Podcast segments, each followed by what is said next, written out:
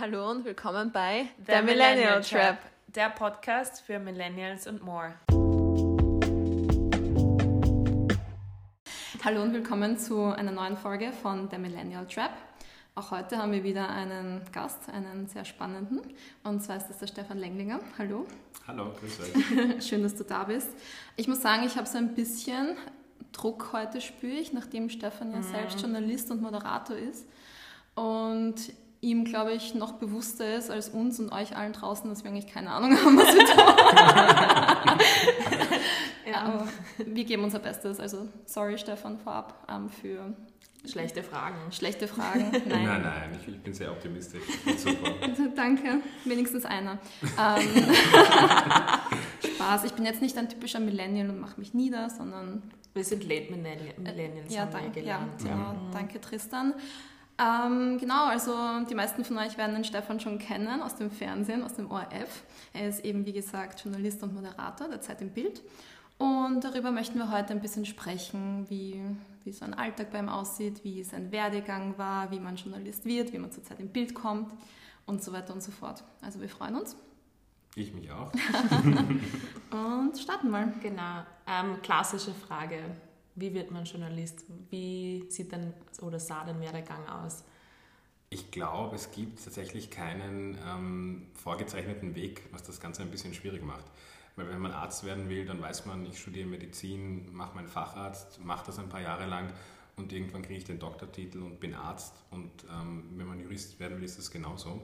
Ähm, beim Journalismus gibt es 100 verschiedene Möglichkeiten. Also ich kenne ähm, Leute in der Branche, die was vollkommen anderes gemacht haben, studiert sowieso und dann einfach später dazu gekommen sind.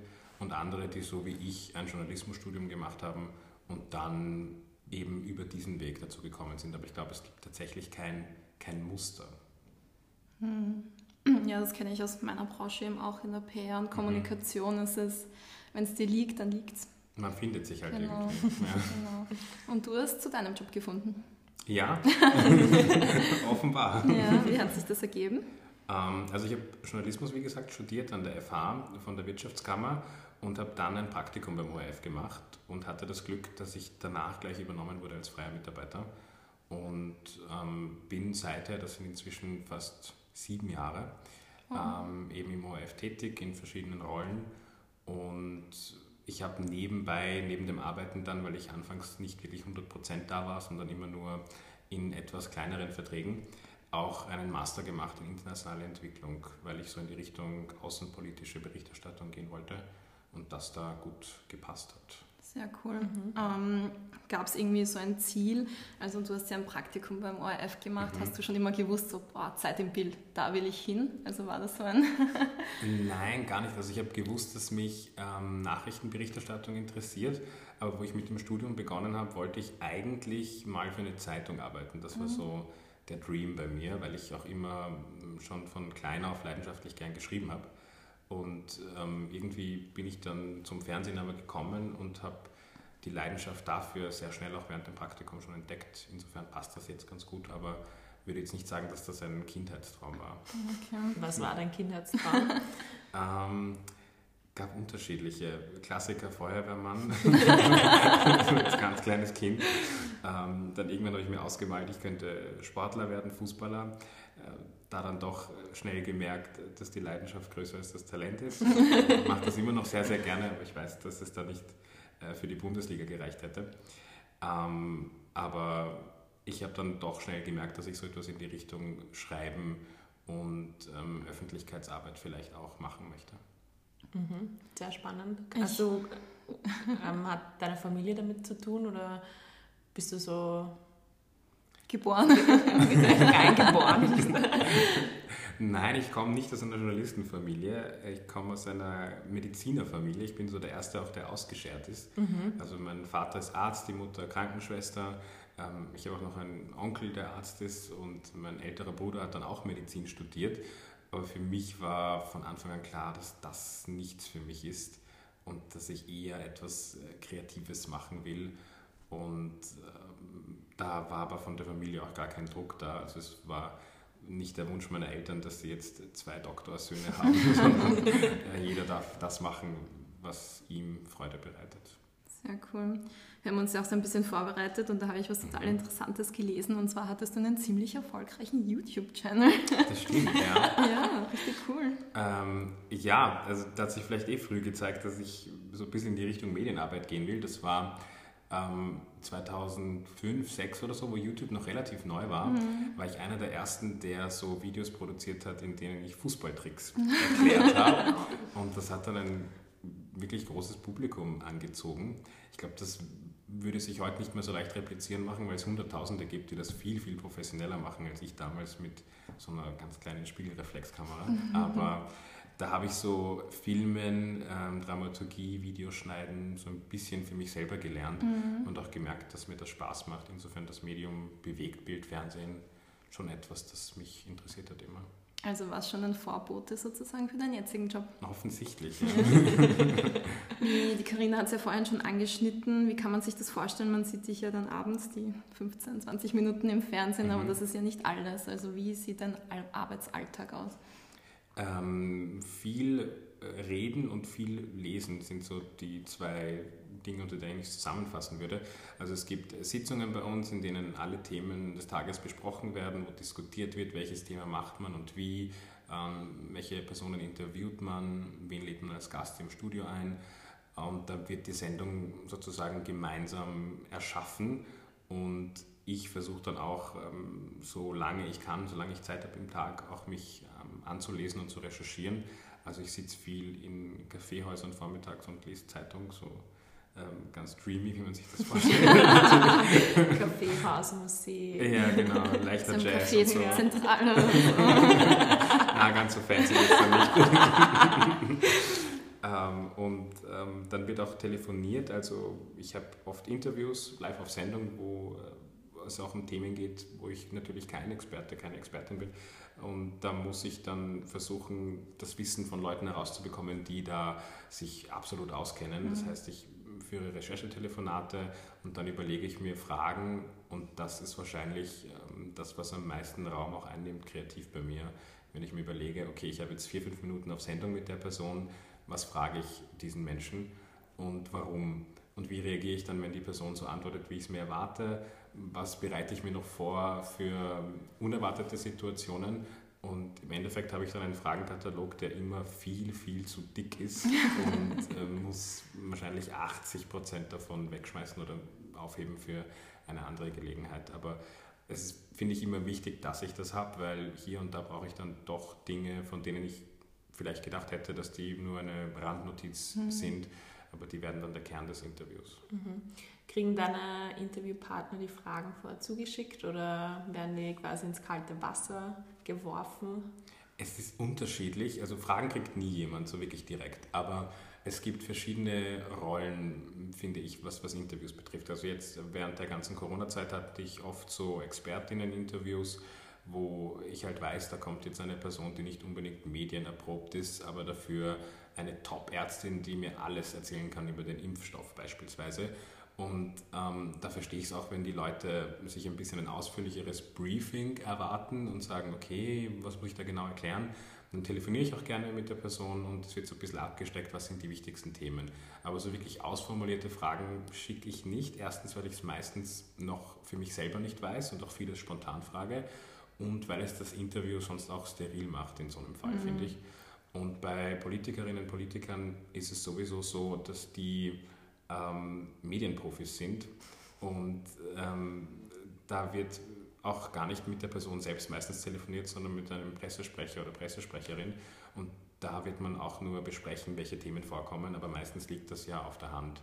Und da vorbereite ich mich alleine und die Politiker wissen dann auch schon, was sie damit anfangen, mhm. wenn sie ins Studio kommen spannend bezüglich Politiker. Wie mhm. schafft man es, objektiv zu bleiben? Also ich kann mir vorstellen, dass ich, gerade wenn ich mit jemandem spreche, dessen Meinung ich vielleicht nicht vertrete, dass ich da oft sehr subjektiv werde oder auch sehr emotional. Mhm. Ähm, wie, wie schafft man das, objektiv zu bleiben? Ähm, ich glaube, es ist so ein bisschen bei mir auch eine Frage des Naturells, weil ich bin jemand, der grundsätzlich gelassener ist und auch in, in Diskussionen im Bekanntschaftskreis, im Freundeskreis nicht die erste Person ist, die irgendwie laut wird, sondern versucht da irgendwie alle Blickwinkel zu berücksichtigen.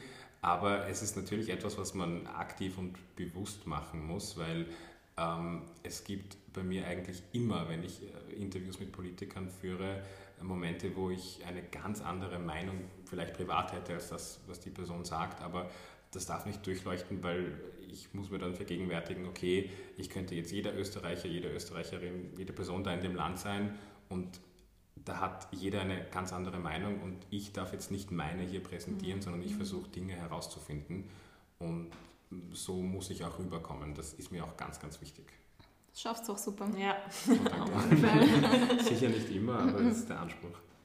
Gibt es ähm, da, apropos Gäste, gibt es irgendwie so einen Traum-Interviewpartner? Gibt es irgendwen, den du auf deiner Liste hast, den du unbedingt mal interviewen möchtest? Hm. Ähm, ganz schwierig. Ich weiß es nicht. Ich finde so in jetzt aus, dem, aus der österreichischen Politikerinnenbranche und so habe ich jetzt eh schon viele gehabt. Also da weiß ich jetzt nicht, ob mir unbedingt noch jemand fehlt. Ähm, interessant finde ich immer Menschen, die so ganz abseits des Alltags leben und so entweder durch Ruhm, Reichtum oder was auch immer so in ihrem komplett eigenen Kosmos existieren. Also so ein Jeff Bezos zum Beispiel. Mhm. Ähm, nicht unbedingt als kurzes Interview, sondern eher als längeres Gespräch, wo ich einfach ein, ein bisschen erforschen kann, wie tickt eine Person, die sowas von nicht normal ist in jeglicher Hinsicht. Ähm, sowas finde ich immer am spannendsten. Das macht Sinn. Wer war dein least favorite? Das darf ich nicht sagen. das darf ich nicht sagen. Aber ähm, least favorite weiß ich gar nicht. Ich mag ich hatte konfrontative Interviews. Ich hatte auch Interviews, wo nachher die Gäste zu mir gekommen sind und ähm, auch zum Ausdruck gebracht haben, dass sie das gar nicht gut fanden. Und da geht man dann auch nicht im Guten immer auseinander. Mhm. Und es gibt auch Gäste, bei denen ich weiß, die kommen zu mir vielleicht nicht wieder. Aber das finde ich dann nicht immer unbedingt least favorite, sondern ähm, da hat man oft trotzdem im Interview was erfahren. Und Interviews, die ich nicht mag, sind jene, wo ähm, ich das Gefühl habe, die Person rattert einfach nur das Programm runter, das sie unbedingt anbringen mhm. wollte und meine Fragen sind eigentlich wurscht und dann muss ich aber fünfmal nachhaken oder unterbrechen, weil ich doch gewisse Dinge wissen will. Ist das was, was du dann ähm, mit nach Hause nimmst oder persönlich nimmst, wenn äh, ein Gespräch nicht so verlaufen ist, wie, wie es du dir vorgestellt hast? Oder wenn du, wenn du merkst, die Sympathie war einfach nicht da oder lässt du das einfach in der Arbeit dann? Ähm, persönlich nehme ich es nicht und ich mache den Job ja auch nicht unbedingt, um Freunde zu finden. Das heißt, so, ob die Sympathieebene da war oder nicht, ist nicht das Wichtigste. Natürlich macht es ein Gespräch besser, wenn man das Gefühl hat, man ist auf einer Wellenlänge. Ähm, ich, mich plagen aber sicher auch Selbstzweifel, wenn ich gemerkt habe, dass ein Interview hm, vielleicht nicht so gelaufen ist, wie sich das der Gast vorgestellt hat und ich das dann nachher auch mitbekomme. Also ich bin schon öfter nach Interviews heimgegangen und habe mir gedacht, ui, also der oder die war nachher böse, war das wirklich so schlimm? Und dann muss ich mir das aber so meistens mit ein bisschen Distanz am nächsten Tag noch einmal anschauen. Ähm, und das, was ich sowieso vor Interviews auch immer mache, ist, ich überlege mir, warum ich welche Frage stelle. Warum ist das wichtig? Wieso muss ich das unbedingt da herausfinden? Oder warum muss ich da bei einem gewissen Punkt auch Druck machen im Interview? Und wenn ich sehr starke Motive dafür habe, dann tue ich mir leicht auch mir gegenüber oder Kolleginnen und Kollegen, die das vielleicht auch kritisch sehen, zu argumentieren, warum das Interview von mir so geführt wurde. Mhm. Ah, das ist das eine. Und das andere ist tatsächlich, ich rede dann mit Leuten darüber und sende ihnen das Interview und sage, wie fandest du das? Oder war ich da jetzt irgendwie arg böse oder so? Und, und das hilft mir dann auch, weil, weil Menschen, die unbeteiligt sind, eine frische Sicht auf die Dinge haben und vielleicht auch nicht wissen, was abseits ähm, von diesem roten Studiolicht äh, mhm. passiert ist. Mhm. Und meistens hat es dann auch für mich einen guten Ausgang, wo ich sagen kann, okay, das und das könnte man das nächste Mal anders machen, aber insgesamt war das schon okay. Wirst du eigentlich noch nervös vor, vor Fernsehauftritten oder vor Interviews? Oder bist du schon so ein alter Hase, dass du dann... Ich hoffe, ich bin noch kein alter Hase. ein erfahrener Hase. äh, auch nicht so sehr. Aber äh, so Nervosität vor der Kamera habe ich nie wirklich stark gehabt. Aber natürlich bin ich manchmal angespannt, ähm, wenn ich auch irgendwie beim Gast merke, dass bei dem eine Anspannung da ist. Aber so nervös würde ich wirklich nicht sagen, nein. Sehr cool. nicht. Das ist eh vielleicht ein gutes Zeichen, wenn man sich in dem, was man tut, so wohl fühlt, dass man Ja, nicht nervös ist. Ja. zu relaxed darf man halt auch nicht sein, sonst ist man nicht konzentriert, aber so das Grundadrenalin ist, ist natürlich da. Hast du schon mal Probleme gehabt, ernst zu bleiben vor der Kamera? Ähm, naja, ja schon, aber das passiert dann vielleicht, ähm, wenn ich irgendwie davor mit Kolleginnen und Kollegen äh, gewitzelt habe über irgendetwas. Oder also ich bin ja immer verbunden mit der Regie auch über so ein kleines Teil im Ohr. Und äh, hin und wieder machen die blöde Witze, während ein Beitrag läuft. Und dann muss ich mich aber wieder zusammenreißen, weil ich gleich die nächste Moderation habe. Und das ist manchmal ein bisschen schwierig, aber so im Moment, dass ich irgendetwas besonders witzig finde, mh, kaum. Letztens gab es aber den Moment, wo eine Fliege im Studio war und ich während der Live-Moderation merke, es ist gerade eine Fliege auf meiner Hand. Dann habe ich irgendwie versucht, so möglichst casual zu gestikulieren, damit diese Fliege wegfliegt. Und habe dann äh, mir selber so gedacht, es wurden keine Tiere im Zuge dieser Sendung verletzt, haha. Und haben mir irgendwie schwer getan, so im Live-Moment ähm, äh, irgendwie ernst zu bleiben. Aber ich weiß nicht, ob man das gemerkt hat. Ich glaube, dass man am Fernseher tatsächlich die Fliege auch kaum gesehen hat. Also vielleicht habe ich irgendwie komisch gegrinst. Aber Nein, das ist sehr stark. Also ich merke das zum Beispiel bei mir, mir wird immer wieder gesagt, ich habe kein Pokerface. Und ich glaube, das ist eine sehr wichtige und gute Eigenschaft. Also wenn man da, vor allem wenn zum Beispiel auch irgendein Beitrag läuft, den du oder irgendein Interview oder sonst was, wo du vielleicht eben nicht zustimmst, dass du dann auch wirklich dieses Pokerface behalten kannst. Also ganz großer Respekt dafür. Ich bin letztens wieder in einem Call gesessen und habe mir wirklich gedacht, oh je. das war ein Videocall und Ah habe ja, mir so schwer getan, ernst zu bleiben. dass mir meine Chefin dann auf WhatsApp geschrieben hat, schau nicht so böse. Und ich habe geschrieben, ich schau böse, weil ich sonst lache. ah, ja. Aber ja, also kannst du mir dann auch noch ein paar Tipps geben, wie man das macht. Ähm, wie ist so das klassische Bild ähm, von einem Journalisten und wie ist die Realität? Ähm, ich weiß gar nicht, wie das klassische Bild von einem Journalisten ist. Das könnt vielleicht ihr mir sagen. Wie, wie stellt ihr euch das vor? Ich stelle mir so einen Journalisten vor, der viel recherchiert Mhm. ähm, und dann einfach vorm Fernseher steht. Oder vor der Kamera eigentlich. Also ich habe eigentlich so ein klassischer Journalist, stelle ich mir eher jemand Ernsteren vor, ähm, der vielleicht manchmal auch ein bisschen melancholisch ist. Mhm. Also, Und vor seinem Computer mit der Ja. Zigarette im Mund. ja, genau so, ja. ähm, ja ich, komischerweise stelle ich mir auch eher mehr Männer Echt? vor bei Mhm. sowas. Also ich weiß nicht warum, aber Ja. Ja. Bei mir ist es genau umgekehrt. Ich bin ja, wie wir alle wissen, so ein bisschen basic und ich wollte eigentlich, ich wollte eigentlich auch mal Journalistin werden, Mhm. habe auch ganz kurz gedippt in dieses Feld. Ähm, und ich bin mir ziemlich sicher, dass ich Journalistin werden wollte, weil ich als ähm, Jugendliche zu viel Gilmore Girls geschaut habe und wie die Rory werden wollte. Und ich glaube, davon kommen viele meiner Bilder, Okay. wie sie da mit ihren Büchern herumrennt und dann am Ende mit dem Barack Obama auf Reisen geht sozusagen. Also das war immer mein, mein Ding. Ich habe zu früh aufgehört, die Serie zu schauen. Das habe ich alles nicht mehr Also, mitbekommen. ja, Ja, siehst du. du musst du da von vorne Hast anfangen. es trotzdem geschafft, im Gegensatz zu mir, also vielleicht was besser so.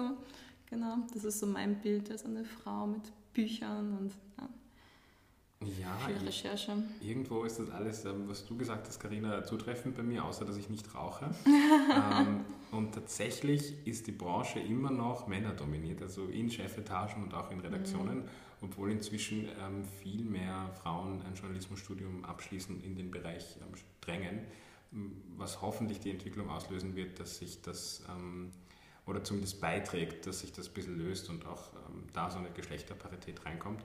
Aber was Leute, denke ich, nicht so sehr verstehen an dem Job ist, wie man stellt sich das, glaube ich, ein bisschen so vor, eine Person, die irrsinnig belesen ist, sich überall auskennt und so. Aber in Wahrheit, zumindest habe ich immer das Gefühl, man rennt den Dingen auch äh, viel hinterher, vor allem in der jetzigen Zeit, wo alles so super schnelllebig ist. Ähm, Ich habe das Gefühl, wenn ich einen Tag frei habe und mich nicht mit Dingen beschäftige und ich am nächsten Tag reinkomme, habe ich gefühlt zwei Wochen verpasst an, an, an News Cycle. Ähm, und finde aber, man darf sich davon nicht zu sehr treiben lassen. Aber das ist etwas, was ich sehr viel beobachte, auch bei Kolleginnen und Kollegen, so dieses ähm, hinterherhecheln von, von, von dem Neuen ständig. Und du, man ist weniger entspannt, glaube ich, als, das, als man sich das vorstellt. Mhm. Hast du manchmal das Gefühl, es wird alles zu viel? Ich meine, du sagst ja, du musst immer auf dem neuesten Stand bleiben und mhm. man muss natürlich auch quer durch die Bank konsumieren. Also es sind ja nicht nur Qualitätsmedien, sagen wir es mal so, sondern man mhm. muss ja wirklich überall ähm, lesen, auf dem Laufenden bleiben. Hast du mhm. manchmal das Gefühl, dass du denkst, oh Gott, bitte, ich brauche mal einen Tag Pause, ich will nichts mehr von irgendwem hören? ähm, naja, zum Glück habe ich auch hin und wieder Pause, das ist aber tatsächlich ist es bei mir so, dass ich das einfach extrem mag. Also ich bin sicher auch süchtig danach. Ich mhm. muss im, im Urlaub mir aktiv äh, beibringen, jetzt einmal eine Woche keine Nachrichten zu mhm. konsumieren. Mhm. Und dann wischen mich Freunde oder Familie, die ich da so am Handy doch, doch etwas nachlesen. Also so ein richtiger Junkie. Im Bad ähm. Ganz allein. Ja. Alle klopfen schon. Wir wissen, was du machst, Stefan. Genau so. Intervention. ein bisschen so. Ähm, und das macht es dann wahrscheinlich einfacher, weil ich das extrem gern mache. Und man, man kommt auch schnell wieder rein. Also wenn man das ein paar Jahre gemacht hat, dann kennt man so die großen Entwicklungen, man kennt alle wichtigen Figuren und hat ungefähr einen Überblick bei den wichtigsten Themen. Und dadurch, dass sich die Dinge so schnell entwickeln, verliert man das auch nicht wirklich aus den Augen, habe ich das Gefühl. Mhm. Macht Sinn. Ja. Gibt es, außer dass zu wenig Frauen im Journalismus mhm. sind, gibt es Dinge, die du gerne ändern würdest oder wo du eine Änderung gern sehen würdest? Ja, tatsächlich ähm, die Kommunikation insgesamt.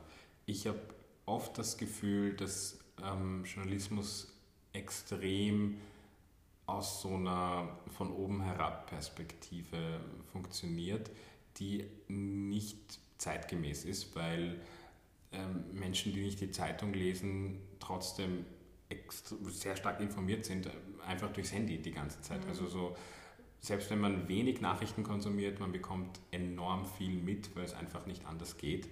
Und ich glaube, dass Journalistinnen und Journalisten so ein bisschen mehr Augenhöhe herstellen müssen und dass sich das auch sprachlich äh, zeigen muss. Ich habe oft das Gefühl, es wird, ähm, wie soll ich das sagen, nicht nur vielleicht ein bisschen zu formal, aber auch ein bisschen zu abgehoben kommuniziert. Und das versuche ich selber, wo es geht, zu vermeiden. Und ich mag es auch nicht, wenn ich es anderswo feststelle. Also in Zeitungsartikeln oder auch im Fernsehen gefällt mir das einfach nicht. Mhm. Das macht total Sinn. Ja. Wie geht es euch da? Nein, stimmt. Also ich sehe das genauso jetzt, wo du sagst. Also dass man will ja alle Personen erreichen, man will niemanden ausschließen. Mhm. Ähm, ich glaube, dass die Jugend von heute teilweise besser informiert ist als ältere, eben weil du sagst, wie du sagst, sie dauernd am Handy sind. Und sie sind ja auch ein integraler Part von der Gesellschaft und deshalb ist es da umso wichtiger, die auch abzuholen. Mhm. Auf Voll, jeden Fall. Auf alle Fälle. Ähm, wie siehst du das, weil wir eben darüber gesprochen haben, dass natürlich Handys, die ganze Zeit Informationsrausch, ähm, merkst du, du bist ja doch schon jetzt länger im Business, auch wenn du mhm. jung bist. Älter bist du. ähm, mit den Fake News, das ist ja so ein Schlagwort, das seit Jahren herumgeworfen wird. Also merkst du, dass da immer mehr kommt? Ähm, wirkt sich das auch auf deine Arbeit aus? Äh, ja, habe ich jetzt auch gemerkt im Zuge der Corona-Pandemie. Also viel von unserer Berichterstattung war gegen Mythen ankämpfen. Einfach weil Dinge da draußen in der Welt sind, ähm, die sich verbreitet haben, wo es dann auch dein Job als Journalist ist, zu schauen, wie stelle ich hier korrekte Informationen her und bringe die in Umlauf. Ein klassisches Beispiel, Impfungen machen unfruchtbar. Das, mhm. haben, das glauben sicher noch immer viele, aber es haben bis vor wenigen Monaten noch viel, viel mehr Menschen geglaubt und das ähm, ist auch, damit sind auch wir immer wieder konfrontiert worden. Das heißt, wir haben versucht, ähm, so oft es geht, wirkliche Fachexpertinnen und Experten einzuladen und denen genau diese Fragen zu stellen, weil wir wissen, dass das die Menschen beschäftigt, weil sie das woanders mitbekommen haben. Das heißt, ich glaube, ich habe etliche Interviews geführt, wo diese Frage dann irgendwann vorgekommen ist. Muss ich mir Sorgen machen als Frau, dass ich nicht schwanger werden kann, wenn ich mich jetzt impfen lasse? Um einfach diese Message dann in die Welt rauszubringen und um auch Klarheit zu schaffen, weil man sich so als Endkonsument vielleicht eh nicht auskennt, wenn man im Internet sowohl als auch liest und nicht weiß, wem man jetzt äh, vertrauen darf. Ähm, das heißt, so dieses Wissen herstellen und gleichzeitig auch Vertrauen, das sind, glaube ich, so die zwei, zwei großen Dinge, die da wichtig sind. Mhm. Auf jeden Fall. Voll. Hast du das Gefühl, äh, wenn ich mich jetzt nicht irre, du bist einer der Jüngsten im, im Team. Mhm. Ähm, hast du das Gefühl, dass du gerade bei älteren ähm, Interviewpartnerinnen ähm, da mehr äh, ähm, arbeiten musst, um Respekt zu bekommen oder sehen die dich auf Augenhöhe? Mm, ich hatte das vielleicht am Anfang, wo ich ähm, als Reporter viel unterwegs war und da war ich auch sehr jung. Ähm, hatte auch ein bisschen eine wildere Frisur, bin gern auch mit Lederjacke zum Drehtag gefahren. Und ähm, da kommt dann halt ein 21-jähriger Bursch äh, mit einem Kamerateam und sagt, dass der jetzt den Bericht macht und die Dinge so darstellt, wie sie sind. Und ähm, da habe ich schon Erfahrungen gemacht, wo ich gemerkt habe, dass die Leute irgendwie skeptisch äh, mir gegenüber sind. Aber inzwischen ähm, habe ich das Gefühl, dass sich das komplett gelegt hat. Also egal wie alt die Leute sind, ähm, ich werde meinem Empfinden nach sehr respektvoll behandelt und ähm, oft merke ich auch, dass ältere Gäste nervös sind, also genauso wie jüngere auch. Also mhm.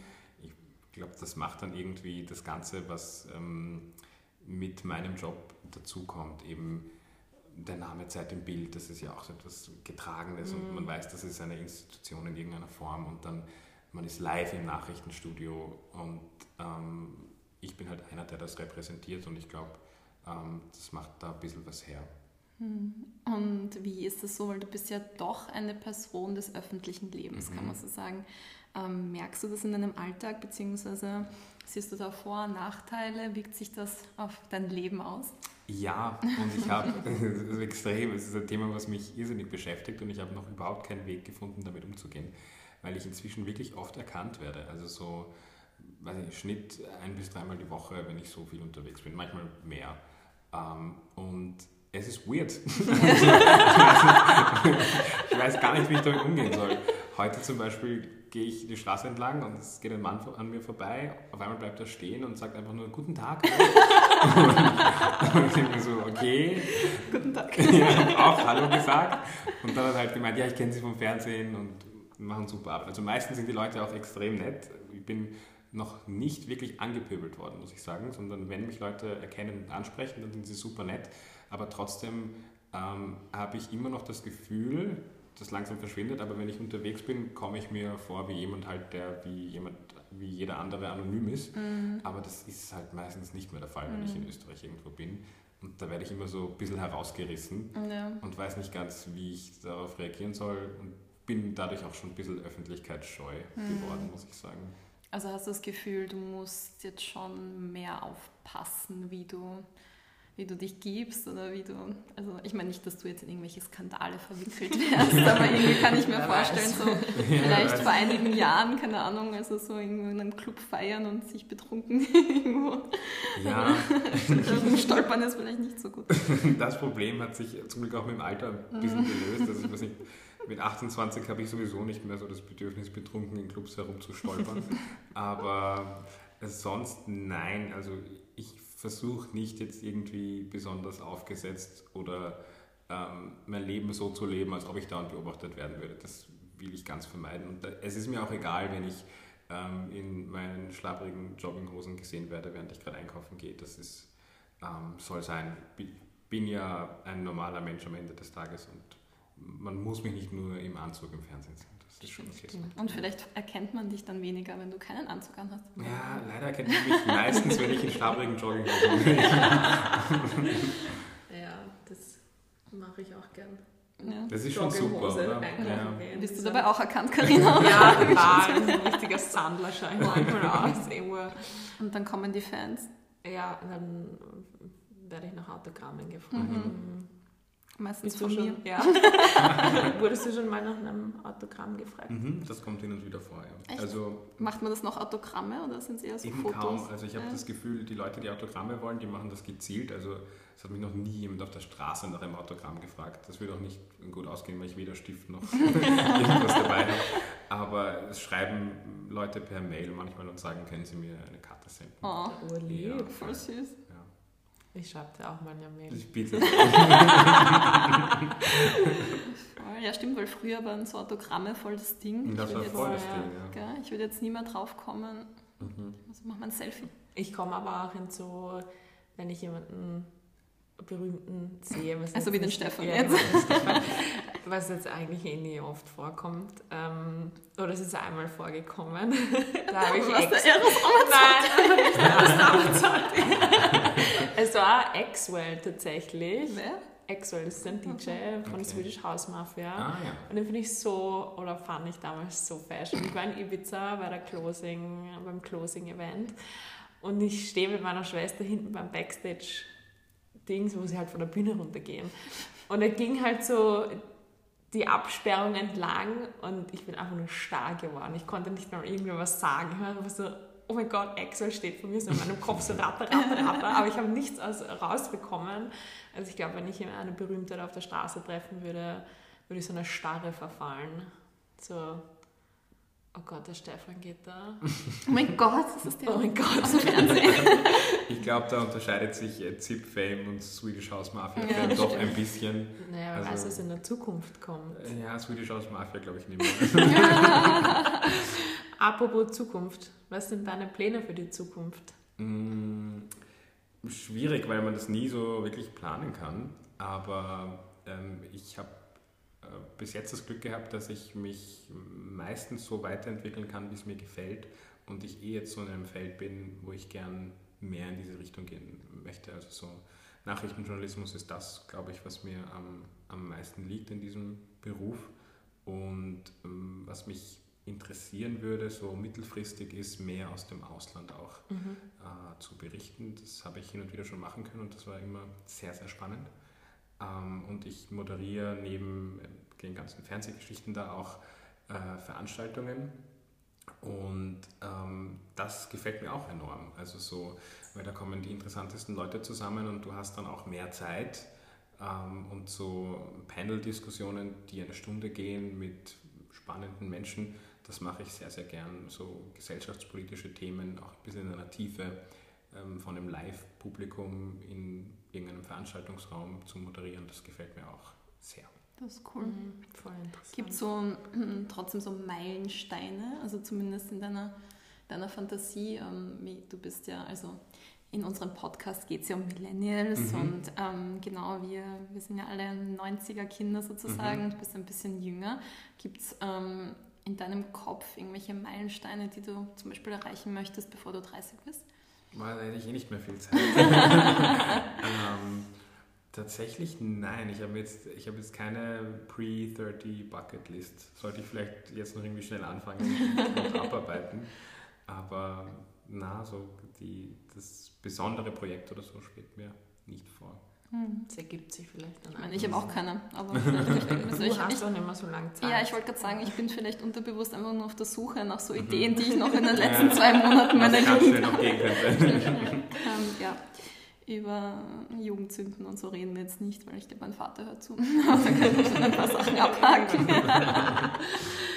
Ähm, du hast gesagt, du schreibst gerne oder hast Mhm. früher geschrieben. Steht ein Buch auf deiner Liste? Oder ist das das, was du, also ich weiß nicht, wer mit dem Tristan Hawk sich die Folge angehört hat, der Mhm. hat ja mit nicht 30 schon ein Buch geschrieben, ein super interessantes. Ist das dann auch irgendwas, was du dir denkst, du könntest das mal machen, wenn du sagst, Schreiben liegt dir so sehr? Ähm, ja, tatsächlich schon. Also ich kann mir vorstellen, ähm, also ich schreibe ja immer noch sehr viel, tatsächlich aber meistens für mich selber. Also so, um auch meine eigene Gedankenwelt ein bisschen zu äh, ordnen, um so zu entschleunigen, so nach einem langen, stressigen Tag. Und das brauche ich auch irgendwo. Und so war ich, wie gesagt, immer schon. Ich glaube, wenn man so eine Person ist, die das auch unbedingt braucht, dass man schreibt, dann äh, kommt vielleicht auch irgendwann einem eine Idee oder man hat so viel geschrieben, dass da ähm, gewisse Gedanken sich schon so geformt haben, dass das ein, ein Thema für ein Buch ergeben könnte.